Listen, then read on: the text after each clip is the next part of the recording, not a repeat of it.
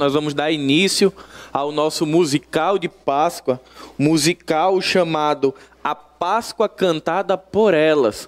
Uma oportunidade, um privilégio de vermos algumas mulheres da Bíblia que cantam para Jesus, que vão cantar para Jesus, contando a história da Páscoa.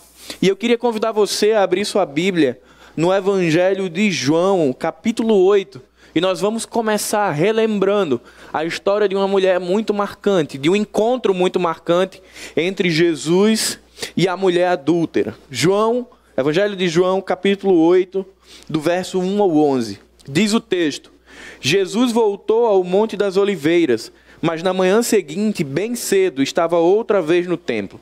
Logo se reuniu uma multidão e ele se sentou e a ensinou. Então os mestres da lei e os fariseus lhe trouxeram a mulher pega em adultério e a colocaram diante da multidão. Mestre, esta mulher foi pega no ato de adultério, disseram eles a Jesus. A lei de Moisés ordena que ela seja apedrejada. O que o Senhor diz? Procuravam apanhá-lo numa armadilha ao fazê-lo dizer algo que pudessem usar contra ele. Jesus, porém, apenas se inclinou e começou a escrever com o dedo na terra. Eles continuaram a exigir uma resposta, de modo que ele se levantou e disse: Aquele de vocês que nunca pecou, atire a primeira pedra. Então ele inclinou-se e voltou a escrever na terra. Quando ouviram isso, foram saindo, um de cada vez, começando pelos mais velhos, até que só restaram Jesus e a mulher no meio da multidão. Então Jesus se levantou de novo e disse à mulher: Onde estão os teus acusadores? Nenhum deles a condenou? Não, Senhor, respondeu ela. E Jesus disse: Eu também não a condeno. Vá e não peques mais. Um texto muito conhecido desse encontro entre Jesus e a mulher adúltera, que revela a intenção, ou na verdade a má intenção daqueles homens. E a preocupação do, deles não era com a lei, não era com a justiça, mas como o próprio texto diz, a preocupação deles era montarem uma emboscada, uma cilada, para que pudessem acusar Jesus. E ali eles colocam Jesus numa situação aparentemente muito difícil. Ora, se Jesus condena aquela mulher, ele está indo de encontro às leis de Roma, que era prerrogativa do império condenar para a morte.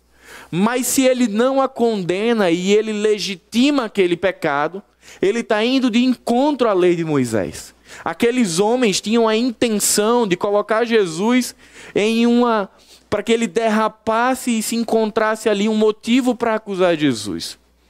E aí Jesus traz um ensino muito profundo e uma reflexão muito profunda e muito oportuna para esse tempo de Páscoa. Essas oportunidades são oportunidades de demonstrar misericórdia. O Senhor, sabendo da intenção daqueles homens, o texto diz que ele escrevia com o dedo na terra, e os historiadores dizem que é possível que o que Jesus escrevia na terra era o nome de alguns pecados dentre aquelas pessoas que estavam na multidão. E Jesus faz uma pergunta muito inquietadora. Ele diz: Aquele que não tiver pecado, atire a primeira pedra.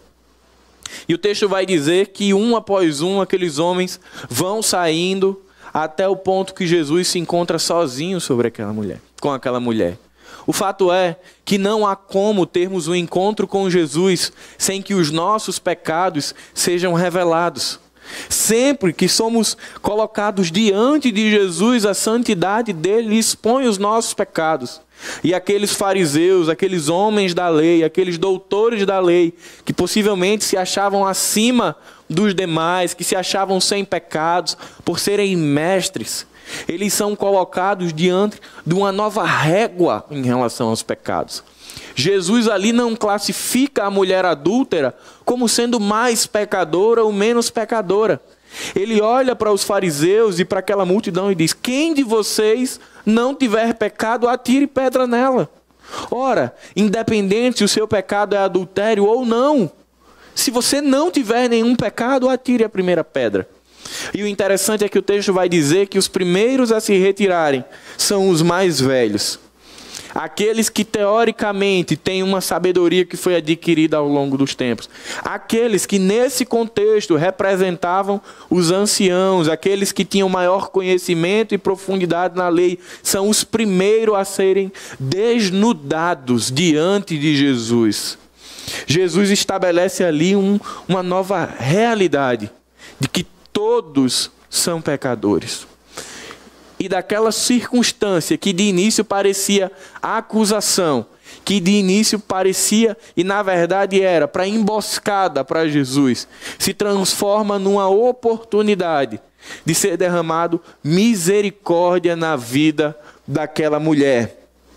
E aquela mulher tem os seus pecados perdoados por Jesus.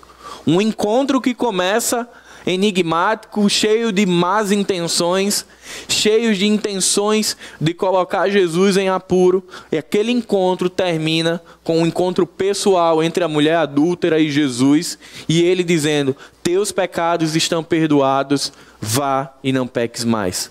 E aí, quando a gente transporta isso para hoje, domingo de Páscoa, domingo da ressurreição, é um dia também de falar de restauração, de cura, de libertação. Porque, enfim, meus irmãos, se na sexta-feira a notícia era de morte, o domingo é dia de ressurreição, ele vive, ele reina e ele está entre nós, e é por isso que nós podemos celebrar um dos momentos mais especiais da história do cristianismo, porque o túmulo está vazio, porque a cruz está vazia, ele ressuscitou e ele vive hoje e para todo sempre. Amém.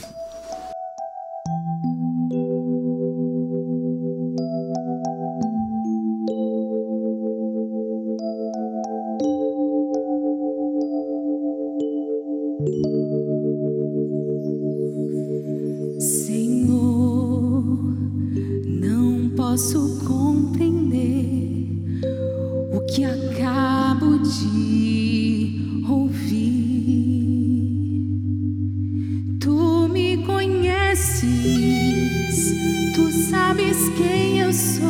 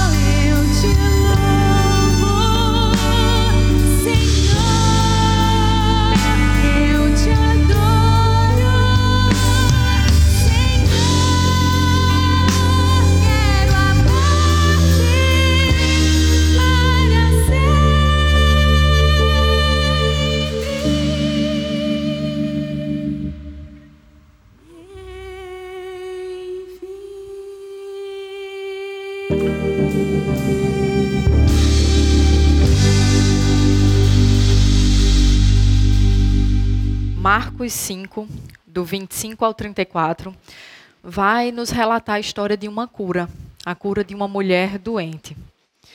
Aconteceu que certa mulher, que estava 12 anos, vinha sofrendo de uma hemorragia e muito padecera na mão de vários médicos, tendo despendido tudo quanto possuía, sem contudo nada aproveitar. Antes, pelo contrário, indo a pior. Tendo ouvido a fama de Jesus, vindo por trás dele, por entre a multidão, tocou-lhe a veste, porque dizia: Se eu apenas lhe tocar as vestes, ficarei curada. E logo se lhe estancou a hemorragia e sentiu no corpo estar curada do seu flagelo. Jesus, reconhecendo imediatamente que dele saíra poder, virando-se no meio da multidão, perguntou: Quem me tocou nas vestes? Responderam-lhe seus discípulos: Vês que a multidão te aperta e dizes: Quem me tocou? Ele, porém, olhava ao redor para ver quem fizera isto. Então a mulher, atemorizada e tremendo, côncia de que nela se operara, veio, prostrou-se diante dele e declarou-lhe toda a verdade. E ele lhe disse: Filha, tua fé te salvou. Vai-te em paz e fica livre do teu mal. O contexto que essa mulher vivia, com certeza, era de muito sofrimento porque ela estava doente há muitos anos. Então, imaginem uma hemorragia por, durante 12 anos. Ela procurou médicos. O texto relata que ela gastou tudo que tinha, então provavelmente ela tinha algum tipo de privação financeira por causa desse sofrimento. E sangramento, hemorragia era algo considerado impuro. Então, quem tinha sangramento ficava impuro e tudo que essa pessoa tocasse também ficava impuro. Então ela vivia num contexto muito difícil e com certeza tinha também debilidade física decorrente desse sangramento. Mas ela ouviu sobre Jesus e teve fé de que mesmo que ela chegasse perto, apenas tocasse, ela ficaria curada. Por isso ela buscou ao Senhor. Ela buscou estar na presença dele, mesmo diante de circunstâncias totalmente desfavoráveis. Ela era mulher, Jesus estava cercado por uma multidão e ela era também considerada impura. Mas mesmo assim, ela buscou o Senhor. É, e talvez por isso, por essas circunstâncias desfavoráveis, ela tenha chegado por trás, né? tocou nas vestes do Senhor. Mas ele, imediatamente, no momento em que ela foi curada, ele percebeu, como relata o texto, que dele tinha saído poder. E por isso agora ele busca na multidão quem o tocou. Então ele pergunta e a mulher ela tem um momento de confissão. Então ela revela, né, que foi ela quem o tocou. Ela nesse instante vai para frente de Jesus. Ela cai aos seus pés e conta a sua história. Ela conta toda a verdade. E Jesus, retomando o versículo é, 34, ele diz: Filha, a tua fé te salvou. Vai-te em paz e fica livre do teu mal. Então Jesus a chama de filha, né, com muita intimidade, com muito carinho. Uma mulher que com certeza era desprezada por ser considerada impura. E o Senhor não fica impuro com o toque dela, pelo contrário, a mulher é quem fica curada e purificada ele a despede em paz, sem preocupações, sem medos, sem ansiedades. E ele confirma a sua cura. Então, ela não só foi curada fisicamente, mas ela também teve restauração da sua vida social. E essa cura não foi pelo manto, não foi por ela mesma, mas pela fé no Senhor. E Jesus, ele continua o mesmo. Ainda hoje, ele deseja se relacionar com seus filhos. Ele ainda hoje deseja trazer cura e restauração para as nossas vidas. Nós só precisamos buscá-lo.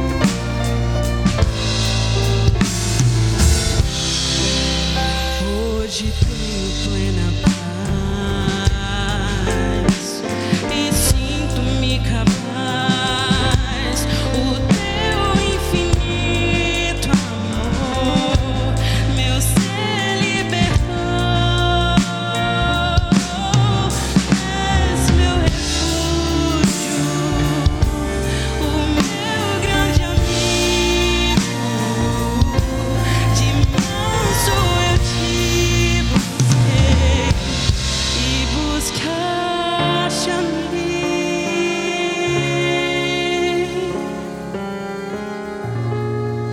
Obrigada, Jesus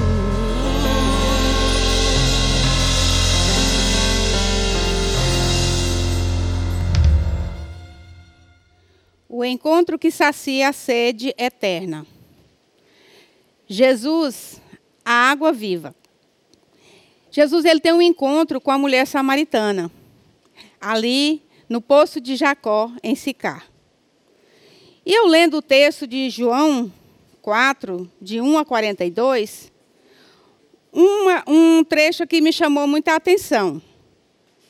Logo no início, no versículo 4, que diz assim: que era necessário passar por Samaria. Então eu fui olhar, eu fui ler um pouquinho e descobri que esse era necessário passar por Samaria enquanto ele estava saindo da Judéia para a Galiléia, não é que ali só tinha aquele lugar para ele passar. Não. Mas era a sua missão chegar até ali. Ele tinha um propósito. E o propósito dele era encontrar com aquela mulher, com a mulher samaritana. E então Jesus ele começa um diálogo com essa mulher samaritana. Quando ela chega ali no poço para pegar água no horário mais quente, né, ao meio-dia, Jesus estava ali. Então ele começa um diálogo com ela. Sempre Jesus toma a iniciativa. E assim é conosco. E Jesus toma a iniciativa conversando com ela. E Jesus pede água para ela, para começar essa conversa. Então, ela responde às suas perguntas. E aí, no versículo 19, no versículo 10, aliás, ele diz assim: que quando ele pede, ela fala que não tem como tirar água, que ele não teria como tirar água. Como é que ele ia dar água para ela? Aí ela fala assim: ele fala assim: se você conhecesse o dom de Deus e quem está te pedindo água, você teria pedido e ele lhe teria dado água viva. Então Jesus começa a se revelar àquela mulher. Então inicia-se um, um diálogo muito interessante e ele vai dizendo a ela que se ela bebe, continuar a beber daquela água, que ela estava em busca de matar sua sede física. Claro que Jesus também estava ali para beber água para matar sua sede física. Era humano, ele precisava de água.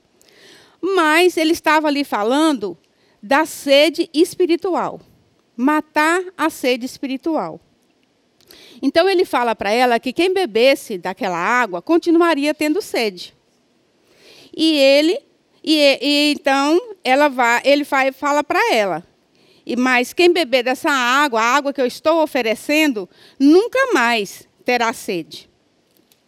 E Jesus ele continua insistindo naquela conversa, naquele diálogo com a mulher até ela se revelar, né, quando ele fala para ela, por que você não chama seu marido? Então ela diz, eu não tenho marido. Então aquela mulher faz uma confissão a Jesus, que ela não tinha marido. E Jesus fala, você disse a verdade. E o que você tem hoje também não é o seu marido. Então, a partir desse momento, Jesus começa a confrontá-la para que ela venha se arrepender dos seus pecados. E é assim que ele faz conosco nos confronta, nos chama para que a gente possa confessar os nossos pecados e sermos perdoados. E que essa água viva que Ele oferece, que é Ele próprio, Ele lava, Ele limpa, Ele purifica-nos desse pecado. Então, é, no versículo 21, ele fala, ele continua dizendo a ela: creia em mim, mulher. Creia em mim. Isso ele está dizendo tanto para você que está me ouvindo agora, quando ele diz para mim, quando ele disse para mim várias vezes e diz para mim em vários momentos: creia em mim. Então, quando ele fala para essa mulher, mas ela continua relutando, e, e ele, ela vai usando vários argumentos, mas ele vai, ele se revela completamente a ela. Ele disse: Olha, eu sou o Messias eu que estou falando com você. Então, é, o que eu posso dizer, tanto para você aí que está me ouvindo hoje. Um dia Jesus disse a mim: creia em mim, mulher. Jesus me chamou para que é, eu bebesse dessa água viva, para que os meus pecados fossem purificados. E assim Ele está falando para você hoje. Vamos aproveitar o dia de hoje. Vamos aproveitar esse momento chamado hoje. Hoje é um dia muito especial. É um dia que nós celebramos a sua ressurreição. Então, esse Jesus está vivo. Ele vive em mim, essa água viva, ele vive em mim, ele, ele, quer jorrar em você, ele quer viver em você e mudar a sua história, mudar a sua vida, como mudou a vida daquela mulher samaritana. E não somente ele ficou por pouco tempo ali, mas ele passou mais dois dias ali, junto com aquela mulher, evangelizando todo aquele povo, os samaritanos. Porque os samaritanos não falavam com os judeus. Então, era, eles eram os gentios, como somos nós, como sou eu, e como Jesus veio e salvou a minha vida. Assim, Ele quer hoje. E está fazendo um convite a você. Eu morri, eu ressuscitei para te dar vida. Eu sou a água viva.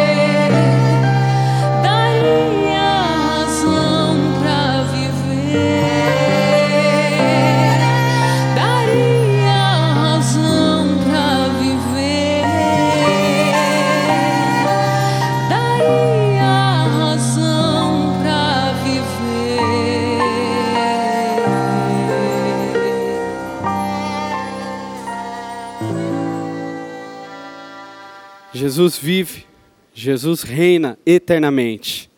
Por isso, uma feliz Páscoa para todos nós que vivemos nele. Eu gostaria aqui de iniciar essa, esse tempo de reflexão comparando duas histórias, duas cenas narradas nos evangelhos. A primeira cena, a gente tem um convite a Jesus para um jantar. O anfitrião que estava convidando Jesus se chamava Simeão, um grande homem da época, um grande homem na religião judaica, prestigiado por muitos, faz um convite para um grande jantar a Jesus. Já na segunda cena, nós temos uma mulher simples, chamada Marta, faz um convite a Jesus ali. Na verdade, ela recebe Jesus em sua casa, mas provavelmente era uma mulher pobre, uma mulher viúva, que, tinha dois irmãos, que tinha dois irmãos, Lázaro e Maria, uma família amada por Jesus. E, ela estaria recebendo o mestre em sua casa. Duas histórias que se iniciam muito parecidas. Jesus indo visitar a casa de alguém. Entretanto, essas histórias tomam desfechos muito diferentes. Ah, aqui eu já quero trazer o contraste dessas duas histórias. Em um lado, nós vemos um contexto falso, um contexto muito mais teatral, onde há esse convite a Jesus, que tem a intenção de humilhar a Jesus. No, na outra cena, nós já vemos um verdadeiro encontro com o Mestre, com o objetivo de adoração a Jesus. Duas cenas, talvez no início parecidas, mas com desfechos totalmente diferentes. A primeira cena eu gostaria de chamar de o teatro de Simeão, que se encontra ali em Lucas, capítulo 7, versículo 36 ao 50. Eu não vou ler aqui, porque eu quero dar mais ênfase na segunda cena, mas eu vou passar por cima para você estar por dentro do que está acontecendo neste convite aqui para jantar. Simeão, então, um homem importante da época, convida Jesus. Só que esse convite, na verdade, não era para um jantar mas sim para um debate, para um momento de interrogação, de interrogar o mestre. Algo comum que acontecia naquela época. Quando um grande mestre era convidado por um anfitrião à sua casa para jantar, e naquele momento uh, o jantar seria aberto, os convidados sentariam à mesa e qualquer outra pessoa poderia ficar ao redor e ali seria colocado, muitas vezes, em xeque as ideias deste mestre. E era isso que Simeão estava fazendo para com Jesus. Ah, o objetivo de Simeão não era um mero jantar. O que Simeão não esperava nessa história é que apareceria uma mulher. Como a gente tem falado aqui sobre as mulheres, aparece uma mulher que muda tudo. Essa mulher vê Jesus sentado ali. Ela se joga aos pés de Jesus, é, lava os pés de Jesus e seca os pés de Jesus com seu cabelo, chorando, derramando adoração aos pés de Jesus. Simeão, que era um anfitrião que estava recebendo Jesus, ele olha para tudo isso e fala para si mesmo: se Jesus fosse quem ele diz quem é, não permitiria que isso acontecesse. Pois Jesus, se fosse quem ele diz que é, saberia que essa mulher, ela é uma pecadora, que ela não deveria fazer isso. E aqui nós vemos Jesus desmascarando o seu pseudo-anfitrião.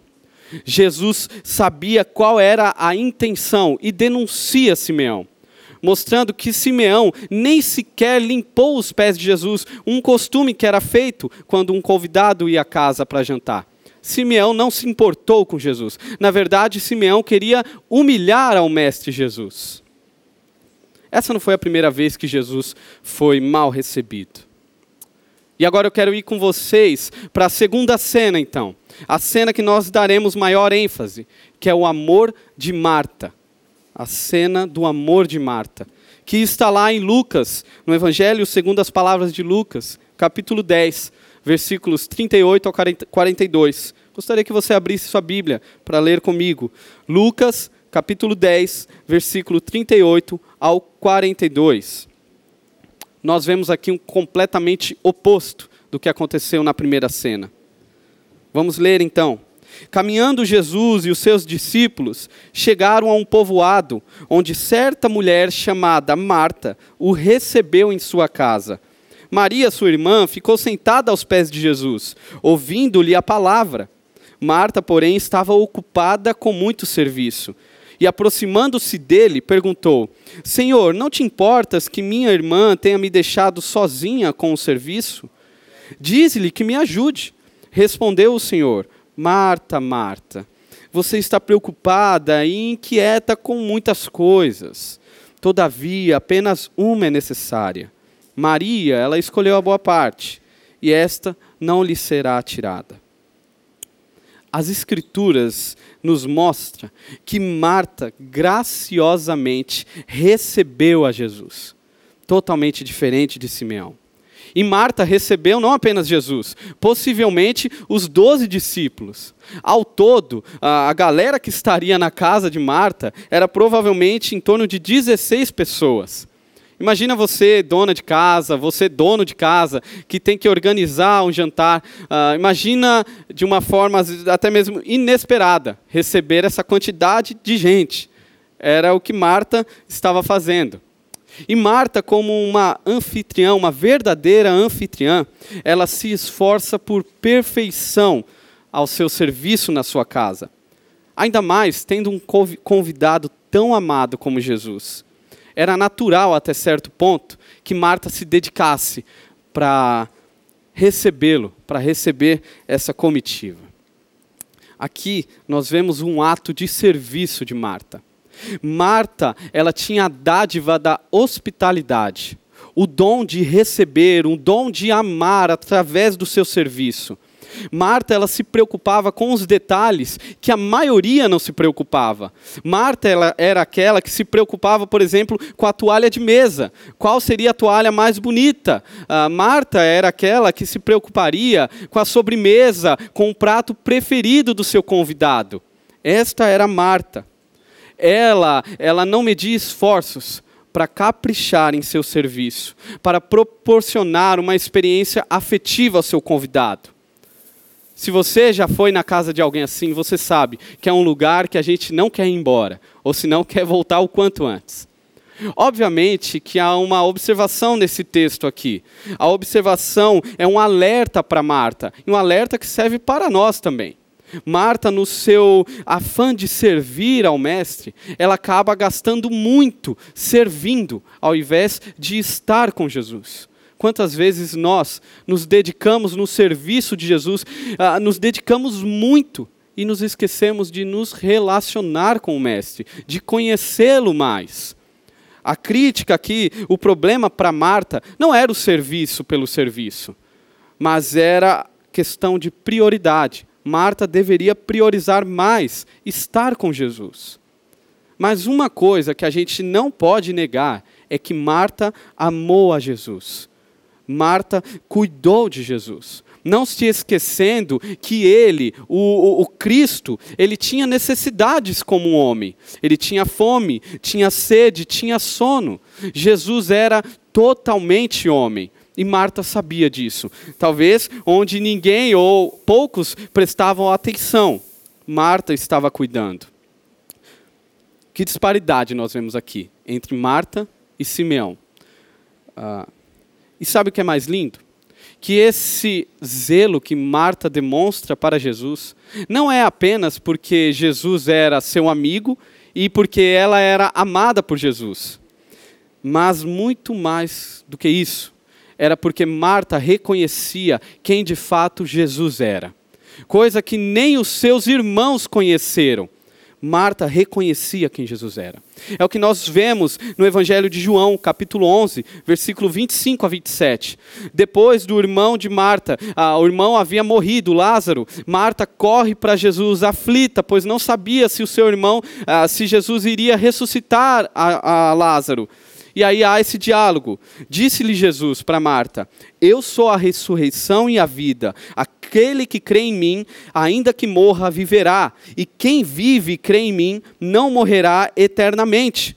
Você crê nisso? E aqui nós vemos uma das mais lindas confissões, confissão do evangelho, no evangelho. Ela lhe respondeu: Sim, Senhor, eu tenho crido que tu és o Cristo, o Filho de Deus que devia vir ao mundo. Marta se importou com as necessidades de Jesus. Porém, ela nunca perdeu de vista quem Jesus de fato era. Jesus era o Messias prometido. Jesus era o Filho de Deus, o Cristo, totalmente Deus. Coisa que nem os grandes da religião conseguiram perceber? Marta viu. Marta cria em Jesus. Ela sabia que ela estava diante do seu Salvador, do Salvador do mundo. Que nós, assim como Marta, venhamos servir a Jesus de todo o coração, dedicando o nosso melhor, tendo sim um equilíbrio de estar com Ele também.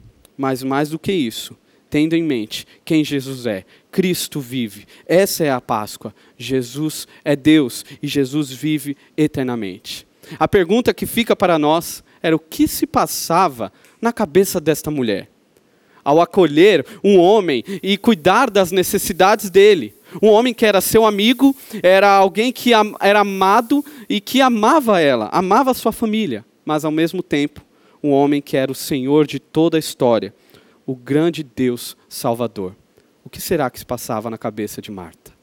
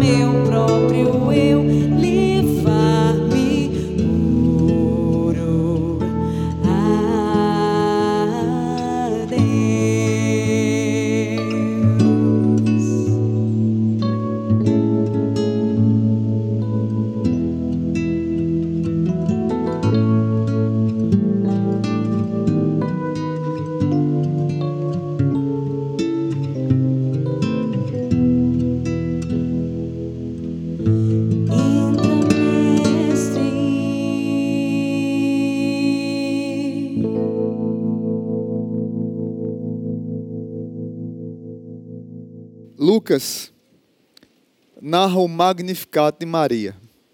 Maria, mãe de Jesus, uma jovem, adolescente. Imagine, imagine você, uma jovem, adolescente, de repente tem uma visita de um anjo e é convidada para eh, ficar grávida do Espírito Santo e ser a mãe do seu próprio Salvador. E aí lá em Lucas, após ela obedecer ao Senhor e dizer assim: que se faça em mim o que seja feito a tua vontade, e assim é que a tua serva se comporta, ela faz uma canção e ela escreve um Magnificat. Eu não vou ler todo, mas eu quero ler a primeira parte que ela diz assim: Minha alma exalta ao Senhor, como o meu espírito se alegra em Deus, o meu Salvador. Mas de repente, essa mulher cresce na sua caminhada com Jesus. Jesus é criança em seus braços, Jesus é amamentado por ela, Jesus é cuidado por ela, Jesus é ensinado por ela, Jesus é levado ao templo pela mãe e pelo pai. Jesus, num determinado momento, fica no templo e quando eles estão voltando na festa, descobrem que o menino ficou e perderam Jesus de vista. Mas vários momentos essa mãe teve com esse menino. Essa mãe teve com esse menino que era Deus encarnado e que se tornou em seu próprio Salvador, e diz a Bíblia que Maria guardava essas coisas no seu coração. Mas eu quero que você viaje comigo agora para a cruz do Calvário, vendo Maria olhar para o seu filho sendo morto E ali eu fico tentando imaginar as coisas que ela refletia no seu coração, sabendo que Jesus viria para ser o seu Salvador, mas talvez sem a dimensão da dor que Jesus iria sofrer. E aquela mulher está ali chorando, e uma das palavras de Jesus na cruz é o cuidado com a sua própria mãe. Ele diz para João: Eis aí a tua mãe, mulher, eis aí o teu filho um coração compassivo com a sua mãe. Mas tenta imaginar comigo. Você que é mãe, você que está nos assistindo, você que está nos acompanhando, qual é a mãe que queria enterrar um filho? Nenhuma mãe quer enterrar um filho. Por mais que ela tivesse convicção de que ele seria o salvador dela, eu tenho certeza que a dor no coração de Maria foi a dor de uma mãe que está vendo o seu filho sendo levado para um túmulo, uma despedida triste, com lágrimas nos seus olhos, ela sabendo que ele era o seu rei, que era o seu salvador, mas agora ele está morto. Levem-no, deixe ele descansar. Ele é o meu filho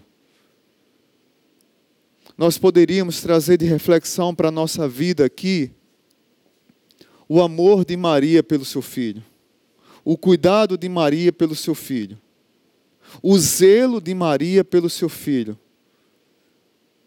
Mas o que fica registrado na nossa história não é só apenas isso. É que Maria foi bem-aventurada entre as mulheres porque ela foi obediente ao Senhor.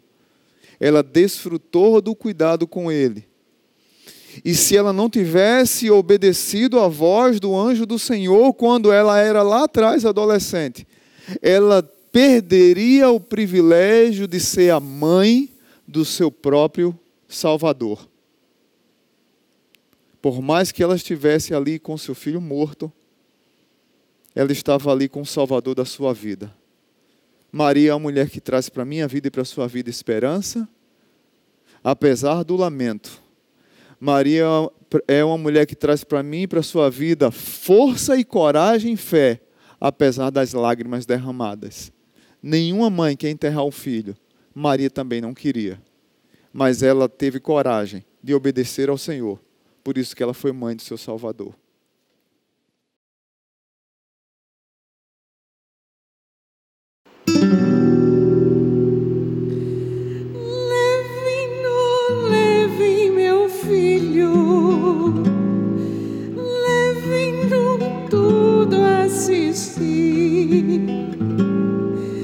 Leve-no longe das mágoas, deixem-no descansar aqui. Descansar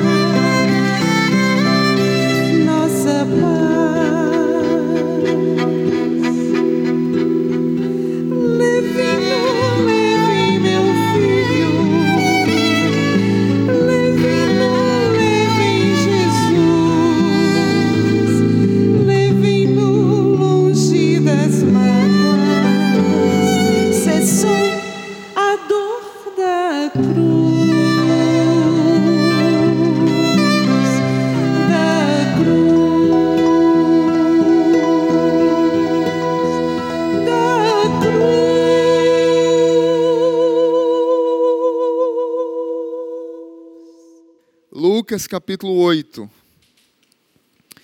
Pouco tempo depois, Jesus começou a percorrer as cidades e os povoados vizinhos, anunciando as boas novas a respeito do reino de Deus. Iam com ele os doze e também algumas mulheres que tinham sido curadas de espírito, que tinham sido curadas de espírito imu, espíritos impuros e enfermidades. E entre elas estava Maria Madalena, de quem ele havia expulsado sete demônios. Também estava Joana, esposa de Cusa, administrador de Herodes, Susana e muitas outras que contribuíam com seus próprios recursos para o sustento de Jesus e seus discípulos. Veja bem, eu vou, eu vou focar em Maria Madalena, mas se você olhar todo o musical, a Páscoa sendo cantada por elas, você vai perceber uma grande mensagem aqui. As mulheres estavam próximas do ministério de Jesus o tempo todo. E Lucas, ele faz questão de registrar isso que Jesus estava com os doze discípulos, mas com algumas mulheres. Pedro falou aqui sobre Marta e como Marta tinha aquele cuidado com Jesus.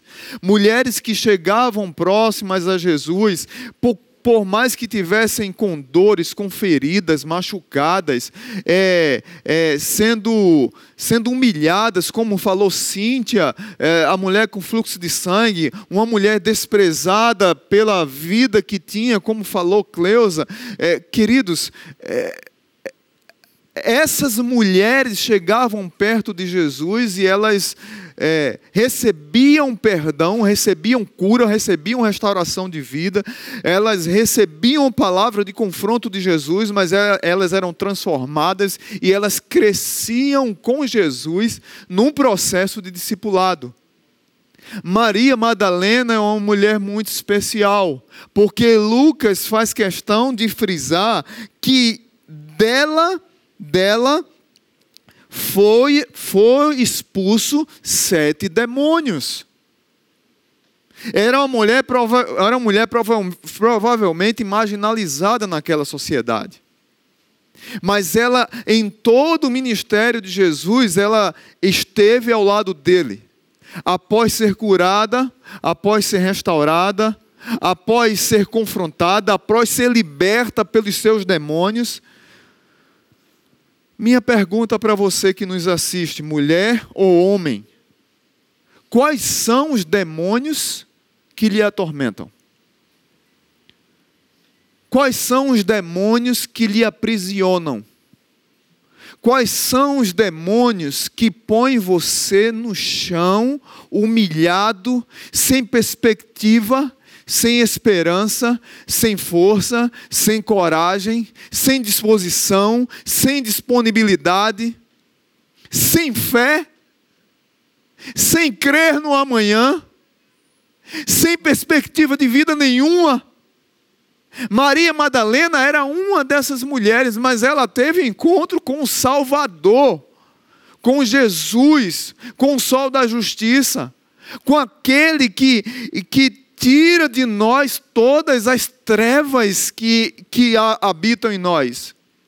Por mais demônios que essa, que essa mulher tivesse, esses demônios não suportariam ver a luz de, de Jesus. Por mais trevas que te atormentem, por mais situações que você esteja passando, por mais é, vida trevosa que esteja te machucando, essas trevas não têm poder para confrontar a luz de Jesus. Jesus morre na cruz do Calvário. Três horas de trevas Jesus morreu muito rápido.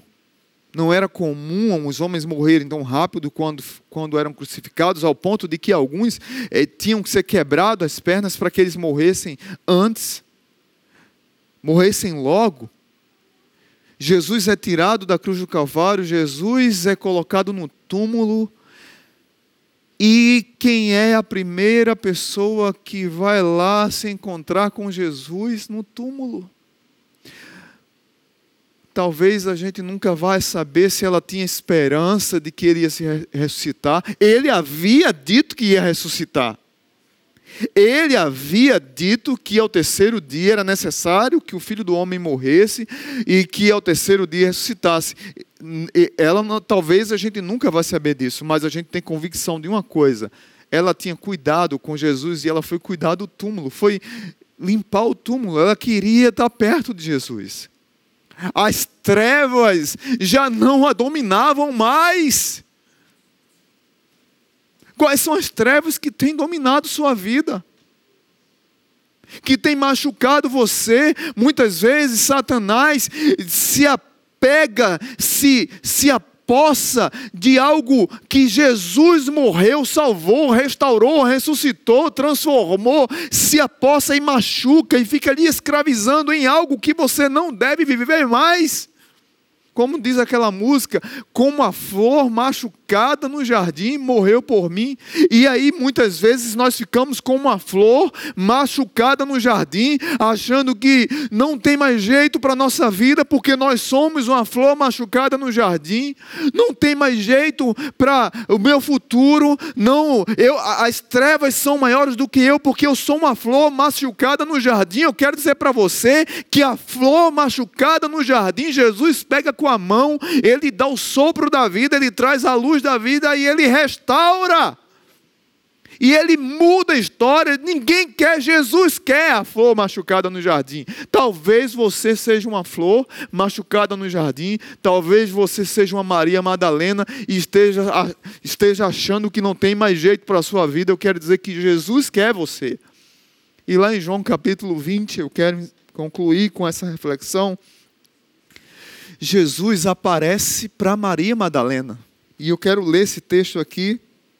Maria estava do lado de fora do túmulo chorando, abaixou-se, olhou para dentro e viu dois anjos vestidos de branco, sentados à cabeceira e aos pés do lugar onde tinha estado o corpo de Jesus. E os anjos lhe perguntaram: Mulher, por que você está chorando? Ela respondeu: Porque levaram o corpo do meu senhor e não sei onde o colocaram. Então, ao virar-se para sair, viu alguém em pé e era Jesus, mas ela não o reconheceu. Mulher, por que estás chorando? perguntou ele. A quem você procura? Pensando que fosse o jardineiro, ela disse: Se o Senhor o levou embora, diga-me onde colocou e eu irei buscá-lo. Ela tinha convicção de que precisava da luz de Jesus dele. Maria, disse Jesus. E quando ele disse Maria, ela se voltou para ele e ela exclamou: Rabone, que em aramaico que significa mestre. Jesus lhe disse: não, não se agarre a mim, pois não subi ao Pai, mas vá procurar seus, meus irmãos e diga-lhes que eu vou subir para meu Pai e Pai de vocês, para meu Deus e Deus de vocês. Maria Madalena encontrou os discípulos e lhes disse: Vi o Senhor. Então contou o que Jesus havia falado. Talvez você é uma Maria Madalena. Talvez você é um José Madaleno.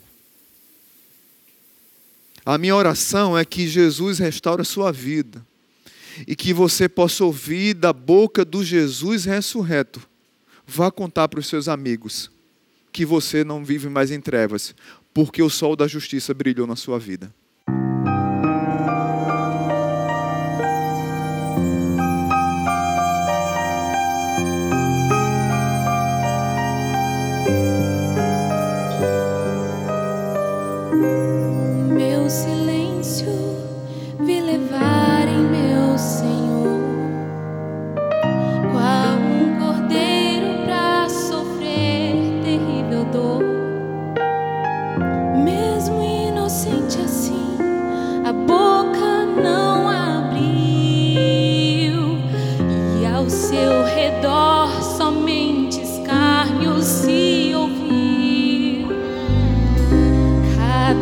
batida do martelo me feriu. Quão grande sacrifício assim jamais se viu. Ouvido, mestre, ainda já consumado está. E outra voz tão cruel.